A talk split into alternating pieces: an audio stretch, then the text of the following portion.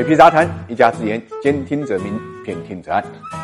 众所周知啊，韩国人一生是躲不过三件事的，就是死亡、税收和三星。那么和他邻近的日本也一样，日本人一生中间呢也有三件事逃不开：死亡、税收和财团。在财富杂志发布的二零一九年世界五百强企业榜单中间，日本上榜的企业有五十二家。虽然从数量上不及中国的一百二十九家，但是考虑到地域、人口这些因素，这个比例还是非常高的。更令人惊讶的是，在五十二家企业中间，有四十多家都。属于日本的六大财团，也就是三菱财团、三井财团、住友财团、富士财团、劝银财团。三和财团这些财团呢实力惊人，控制全日本百分之六十的总资产，百分之五十五的的总资本，百分之六十的销售渠道和百分之二十的就业人员。单以三菱财团为例，这个集团呢旗下拥有三菱重工、三菱汽车、三菱电子等知名企业，而索尼、三洋、丰田、东芝、富士胶卷这些知名企业全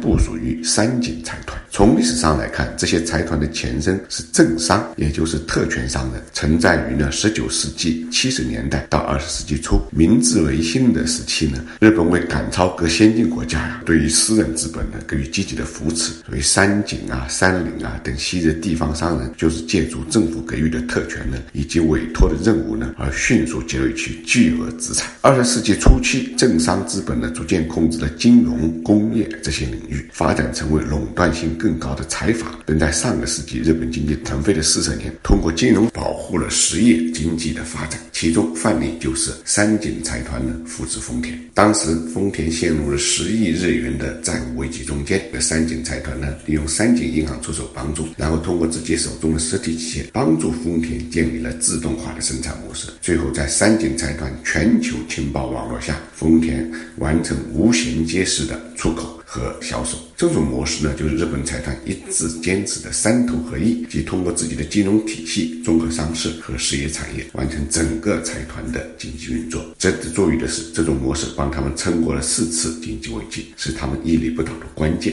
现在这些财团表面上呢看不出活动的影子，但他们凭借手中的资本实力，经常左右日本的政治导向。在日本政界有个公开的秘密，就是无论谁出任首相，在制定政策的时候，一定会实现征询的六大财团掌舵人